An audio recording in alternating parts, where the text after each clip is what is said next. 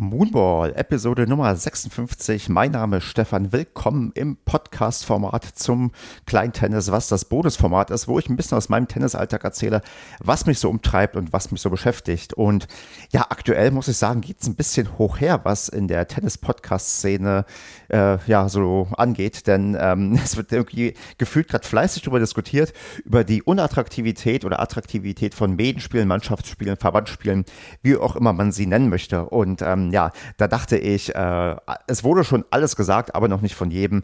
Also möchte ich auch noch mal ein paar Wörter dazu loswerden, wie ich da gerade drauf blicke, was die Probleme vielleicht sind und ähm, ja, ob mir im Verlauf des äh, Monologs auch Lösungsansätze einfallen. Das sei mal dahingestellt, aber ja, erstmal so grundlegend. Ähm, ich muss mich hier auf jeden Fall outen als jemand, der, wir mal, Tennis ähm, sehr ja, traditionsbewusst ist und schon auch eine gewisse Wertschätzung dafür empfinde, wie der Tennissport funktioniert. Denn äh, wir haben, glaube ich, mit unserem liebsten Sport, den wir alle betreiben, ähm, eine recht ja, schöne Situation, dass bei uns, glaube ich, eine Sportart vorherrscht, wo es nicht darum geht, wer die meisten Punkte holt oder wer am schnellsten ist, sondern wer mehr in den kritischen Phasen die wichtigen Punkte holt. Ein einfaches Beispiel, wenn man sich überlegt, dass man einen äh, Satz gewinnen kann, obwohl man, ich glaube, zehn Punkte weniger erzielt hat als der Gegner, wenn man quasi seine Spiele immer zu null verliert und die anderen Spiele entgegengesetzt immer über Einstand gewinnt oder halt ja nur knapp mit diesen zwei Punkten Vorsprung, dann ist man da sehr schnell dabei, dass man Sätze gewinnen kann, obwohl man gar nicht die meisten Punkte geholt hat. Das bringt dem Sport, glaube ich, ganz, ganz viel und äh, wir kennen das alle, wenn wir mit unseren ja, Mitspielerinnen und Mitspielern diskutieren, wie sehr wir immer auf die Psyche Sachen abstellen, dass wir verlieren, dass wir schwach in dem Moment waren und uns ja da irgendwie nicht im Griff haben oder wie auch immer. Und das, glaube ich, eine Sache ist, die macht Tennis ziemlich einzigartig. Also diese Zählweise, dass eben nicht jeder Punkt gleich viel zählt, sondern es auch Phasen gibt, wo man erstmal nichts machen kann, in Anführungsstrichen, und am Ende doch noch gewinnen kann.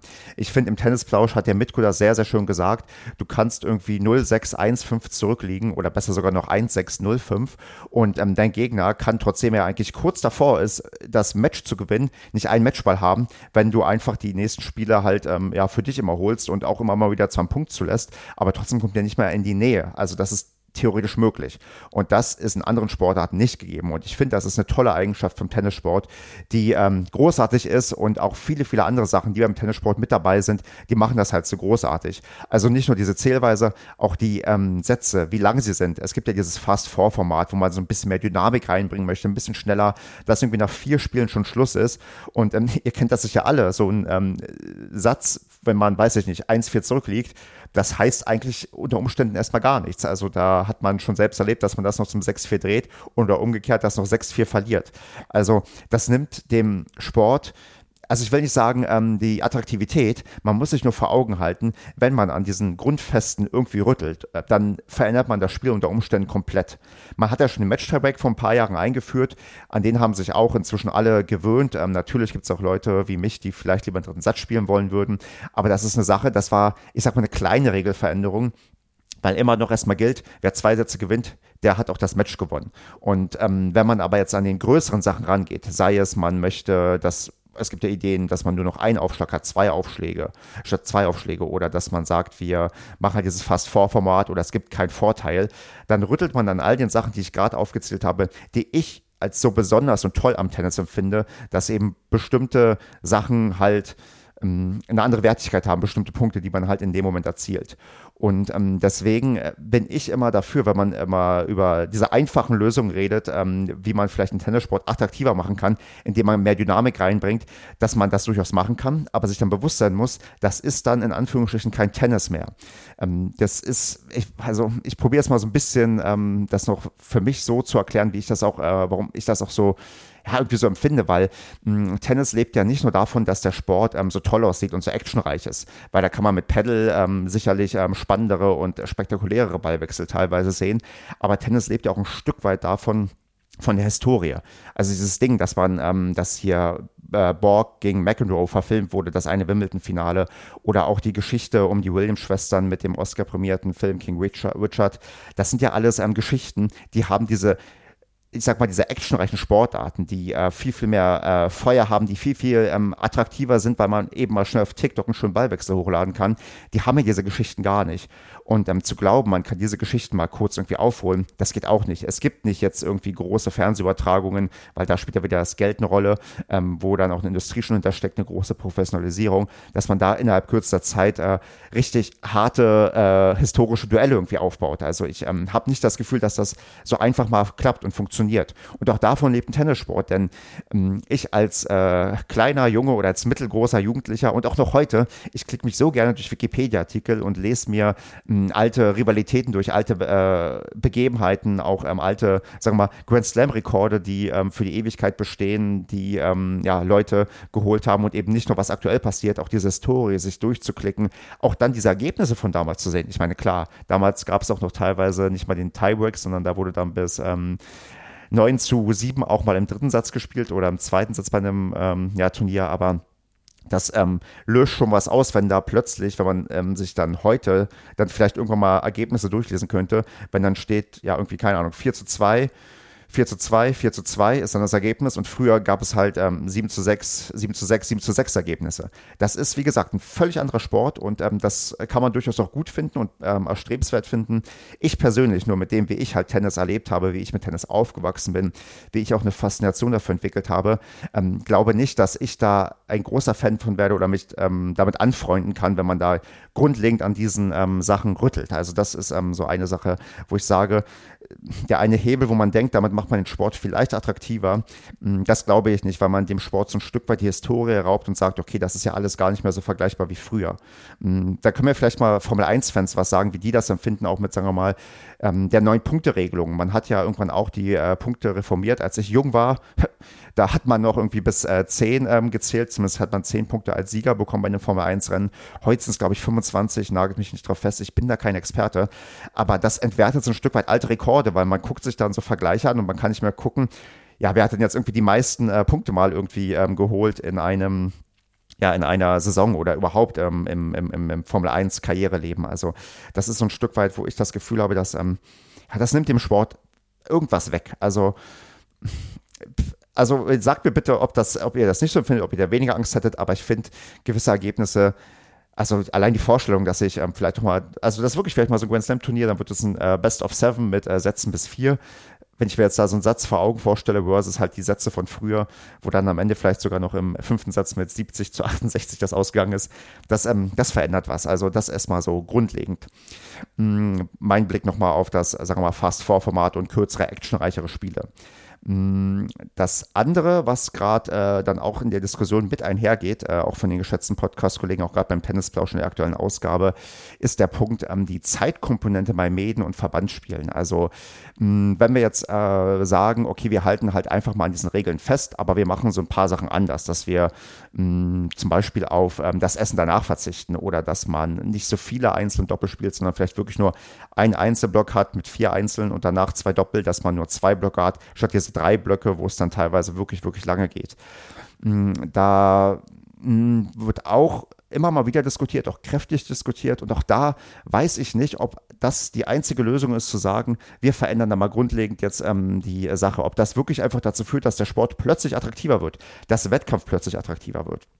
Ich glaube eher, wir haben das Problem, dass äh, Wettbewerb allgemein etwas unattraktiver geworden ist, aus vielerlei Gründen. Ich meine, man kriegt es einerseits ein bisschen mit dem Internet, diskutiert man immer wieder über die Bundesjugendspiele, über, über Leistungs, äh, ja, Leistungsanforderungen äh, an Kinder und Jugendliche und probiert die ich sag mal, ein bisschen wohlbehüteter einzupacken, dass ähm, eigentlich keiner verlieren kann, dass alle nur gewinnen können und dass man irgendwie nicht so schlecht in Wettbewerbssachen dasteht. Mm, und auch so merkt man das ja auch selbst, dass äh, wenn man sich in seinem eigenen Verein umschaut, dass auch beim Tennis äh, die, die, äh, das Bedürfnis, Wettkampf zu betreiben in Medienspielen oder sogar in Turnieren eher zurückgeht. Aber auch hier glaube ich nicht, dass das ein exklusives Tennisproblem ist. Ich habe da mal geguckt, auch der Deutsche Fußballbund hat in einer Umfrage mal eruiert, dass die größte Sorge ist, dass ähm, immer weniger Kinder und Jugendliche sich für den Wettkampf entscheiden, für, für diese Verbindlichkeit an, an, an Turnieren, also an mit deren, also an Ligen teilzunehmen. Turniere gibt es auch manchmal beim Fußball und ähm, auch die Ehrenämter fehlen. Und ich glaube, da haben wir eher das Problem, dass wir einerseits ja, zu wenig Ehrenämtler haben. Ich kann ein Lied von singen als ähm, Sportwart, dass das nicht einfach ist, Leute zu finden, die sich ehrenamtlich engagieren und auch eine gewisse Zeit mitbringen. Und ähm, ich befürchte auch, es ist egal, ob dann so ein Medienspiel den ganzen Tag verschlingt, weil objektiv, das tut es tatsächlich. Also ein Medienspiel ist wirklich ein ganz, ganz langer Tag. Oder ob du nur kleine Portionen hast, wie beim Fußball, dass du nur ein Spiel hast, was zwei Stunden geht, was gut planbar ist. Also zwei Stunden inklusive Halbzeitpause und drum und dran.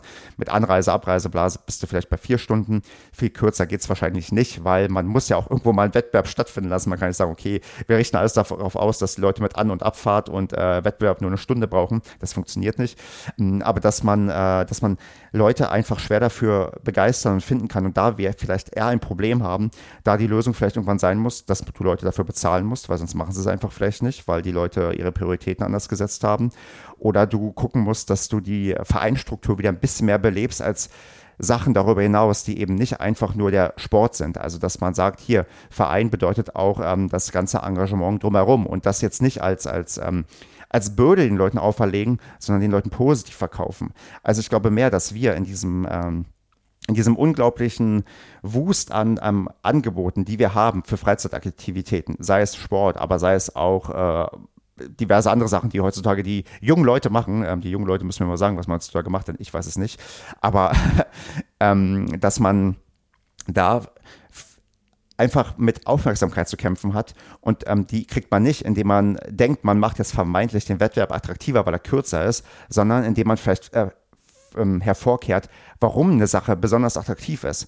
Gerade Medienspiele kann man jetzt äh, so und so sehen, dass es ein riesen Zeitfresser ist. Andererseits, wenn man überlegt, dass du wirklich den ganzen Tag unterwegs bist, das aber nur sechs Sommerwochenenden sind und dann auch nur ein Tag davon, das ist ein sehr überschaubarer Zeitraum. Wohingegen Fußball, 30 Spieltage, da bist du jedes zweite Wochenende unterwegs und verbrauchst viel, viel mehr Zeit mit An- und Abreise, mit Warmmachen und Spielen und so weiter und so fort.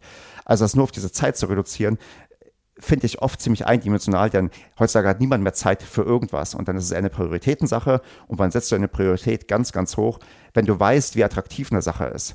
Und Tennis ist, also da, da lasse ich mir eigentlich auch nichts einreden, Tennis ist, so wie es jetzt gespielt wird und jetzt den Leuten Angebot, ein unfassbar attraktiver Sport. Also einerseits ist, ein, ist, es ein Sport, den kannst du bis ins hohe Alter machen. Andererseits ist es ein sehr geselliger Sport, wenn du mit der Mannschaft unterwegs bist. Und es ist auch ein sehr spannender Sport und auch ein recht spektakulärer Sport. Also es gibt nicht zu viele langweilige Ballwechsel. Also wenn man klar, es, es gibt Sportarten, du hast, hast du mehr Action und ähm, da ist das viel, viel furioser, aber insgesamt ist Tennis gar nicht mal so schlecht. Also es ist nicht so, dass die Leute sich beim Tennis entlangweilen. Also das äh, habe ich nicht das Gefühl und ich glaube, wenn Leute Tennis erleben und anfangen Tennis zu spielen, dann ähm, merken sie auch, dass das nicht langweilig ist, sondern dass das ein wirklich mitreißender Sport ist. Wir kennen diese Diskussion über, ja, über unsere Matches, über spektakuläre Ballwechsel, die wir uns zeigen. Das ist glaube ich, eher eine Marketing-Sache als eine Sache, dass die Leute äh, so viele andere äh, tollere Sachen irgendwie haben. Nee, es gibt ganz, ganz viele tolle Sachen und da will ich kein, keine, keine Sportart und keine Beschäftigung, sei es durch TikTok swipen, äh, irgendwie schlecht reden. Aber wenn man den Leuten zeigt, wie attraktiv Tennis ist, und das kriegt man unter anderem, glaube ich, ganz gut hin, wenn du einen ähm, sehr spielstarken Spieler auf Weltklasse-Niveau hast, der Grand Slam-Turniere gewinnt, dann wollen die Leute und auch die jungen Leute plötzlich wieder Tennis spielen. Denn die spielen dann von ihrem Idol an der Tenniswand oder auch auf dem Platz gegen ihre, ähm, ja, gegen ihre, gegen ihre Gegner, ähm, die sie da haben, die Matches nach. Also das ist, also in meinen Augen eher der Hebel, den man eher gehen sollte, als dass man versucht zu denken, okay, was wollen denn die Leute vielleicht? Da probiert irgendwie hinzusteuern und merkt, ach nee, irgendwie klappt es ja doch nicht. Und jetzt verprellen wir sogar die Leute, die den Tennissport eigentlich ganz gut finden. Das sind so grobe Überlegungen, die mir einfallen. Und je mehr ich darüber nachdenke, desto plausibler finde ich das. Aber das ist ja das Ding, je mehr man über seine eigenen Gedanken nachdenkt, desto mehr ist man in einer positiven Feedback-Schleife drin. Deswegen wünsche ich mir natürlich von euch, dass ihr jetzt dazu auch mal mir eure Meinung sagt. Also, wie schlimm steht es wirklich um Tennis? Ist Tennis wirklich so unattraktiv und langweilig und furchtbar geworden? Oder glaubt ihr, dass Tennis eigentlich doch ein echt guter Sport ist, echt gut funktioniert. Und wenn man den Leuten das näher bringt, und da bin ich jetzt der Letzte, der sagt, wie man den Leuten das äh, vernünftig näher bringt, also wie vernünftige Marketingmaßnahmen da aussehen, das müssen andere entscheiden, die sich damit besser auskennen. Ich leiste dir vielleicht meinen kleinen Anteil damit, indem ich diesen Podcast mache und sehr leidenschaftlich über das äh, Thema Tennis rede und auch ähm, so ein bisschen vielleicht auch rüberbringe, äh, warum dieser Sport so gut ist. Aber ich glaube, dass wir die Diskussion vielleicht etwas ähm, größer sehen sollten und nicht nur sagen sollten, hm, Tennis läuft irgendwie schlecht, wir haben unfassbar viel Konkurrenz, also müssen wir was an unserem Produkt ändern. Denn ähm, das sehe ich aktuell nicht, dass wir da ein großes Problem haben mit dem Produkt Tennis. Aber das ist auch wieder nur meine eigene Erfahrungswelt, so wie es mir mit dem Sport geht. Mm, da, wie gesagt, möchte ich gerne nochmal eure Meinung hören, euren Blick, ob ihr dem was abgewinnen könnt. Wie ihr reagieren würdet, wenn man sagt, okay, wir machen jetzt Medienspiele ähm, nur noch äh, im Fast-4-Format oder wir ja, schaffen den äh, Vorteil ab und der nächste Punkt entscheidet. Also da würde ich gerne wissen, ähm, was ihr glaubt, äh, was, ähm, was das bringt und was das für Effekte hat. Oder ob es da vielleicht wirklich eher in die Richtung geht, dass wir ganzheitlicher über das ähm, Thema reden sollten. Auch natürlich, weil wir sehen, bei anderen Sportarten sieht es nicht viel besser aus. Und es gibt auch keine Sportart, die uns jetzt irgendwie gerade den Weg zeigt, wie es wirklich geht.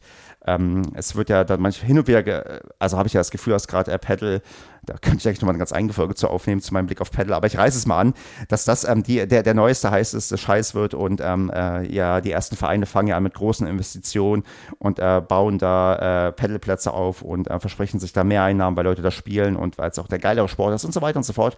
Das kann man ja alles so sehen. Ich glaube, wie gesagt, nicht aus Grund, den Gründen, die ich anfangs gesagt habe. Es fehlen die Geschichten, also die wirklich spektakulären Geschichten, die ich als Zwölfjähriger, wenn ich mal zwölf Jahre nachspielen möchte. Und ähm, es, äh, es, es, es, was wollte ich jetzt noch sagen? Und ähm, es ist auch äh, nicht so, dass die Leute genau ähm, mit so einer Sportart dann, also dieses Riesenwachstum, was immer versprochen wird, dass das auch eintritt, weil ich habe irgendwo gelesen in Stockholm, dass es wurde mal Schweden so als Musterbeispiel dafür genannt, wie schnell Paddle da in, durch die Decke gehen kann. Da hatten die irgendwann eine absurde Anzahl von Paddleplätzen und mussten die wieder abbauen, weil sie halt die gar nicht mehr ausgelastet bekommen. Also das ist äh, vielleicht wirklich nur ein kurzer Trend. Und bei kurzen Trends bin ich mal vorsichtig, darauf aufbauend langfristige Entscheidungen für den äh, Tennisverein zu treffen und zu sagen, hier, der unliebsame Platz 9, der wird jetzt zu einem Paddleplatz, weil da will eh keiner spielen und damit äh, holen wir aber jetzt ähm, uns richtig viele Leute rein. Ähm, stattdessen untergräbt man eher so ein bisschen, äh, dass man sagt, hier, wir sind eigentlich, äh, eigentlich gar nicht der geile Sport, sondern es gibt noch was viel, viel Geileres und ähm, man holt sich da so irgendeine Konkurrenz rein, die man, wie gesagt, gar nicht braucht. Denn ich glaube, Tennis ist ein unfassbar geiler, attraktiver Sport. Es fehlt nur die passende Marketingmaßnahme oder die passenden Marketingmaßnahmen und vielleicht das eine oder andere Aushängeschild, was im Internet äh, den Leuten zeigt, wie geil Tennis ist. Und machen wir uns mal nichts vor. Wenn die Leute, die Kinder und Jugendlichen, die angeblich ja ähm, keine Lust, keine Zeit, kein irgendwas mehr für Tennis haben, weil es alles so lange dauert, wenn die zig ihrer Influencerinnen und Influencer sehen würden, die jetzt anfangen mit Tennis spielen und ähm, zeigen, wie geil der Sport ist und sagen, hier, ich habe das jetzt so und so probiert und bla bla bla und dann vielleicht den einen oder anderen netten Ballwechsel zeigen, dann würden die wahrscheinlich auch anfangen, Tennis zu spielen. Aber gut. Mmh da muss dann auch vielleicht der DTB oder die Welttennisgemeinschaft sich Gedanken machen, wie man diesen Sport irgendwie dann auch äh, weiterträgt in die, äh, in die jugendliche, ja, in die jugendliche Welt. Aber ich glaube, da ist noch mehr Potenzial, den Hebel ähm, auszunutzen, statt ähm, drüber zu reden, ähm, warum Tennis eigentlich plötzlich so furchtbar ist. Der Sport hält sich dann doch schon ziemlich, ziemlich lange. Gut, mit diesem kleinen Monolog und mit diesem kleinen Diskussionsanstoß äh, freue ich mich sehr, wenn ihr Feedback gebt. Kommt in den Discord-Channel, da können wir auch gerne drüber diskutieren. Oder geht auch, ich mache jetzt mal Fremdwerbung, geht in den äh, Discord-Channel von, äh, von, von, vom, vom Tennisplausch. Denn auch da wird zumindest ein bisschen diskutiert. Ich hatte zumindest auch meine Meinung abgegeben, der Mitko hat auch geantwortet. Das sind zwei sehr geschätzte Kollegen, die ich ähm, immer sehr, sehr gerne höre, die tollen Input bringen. Und auch wenn wir da vielleicht nicht der ganz gleichen Meinung sind, äh, ist das ja auch gut, unterschiedliche Meinungen zu haben, abzuwägen. Und da bin ich einfach mal gespannt, was hier noch so ein Feedback Feedback reinkommt, wie ihr zum Thema Attraktivität von Tennis in der aktuellen Zeit steht. Und dann wünsche ich euch was und äh, ja, hoffe, dass äh, wir uns bald auf und neben dem Tennisplatz sehen, hören und so weiter und so fort.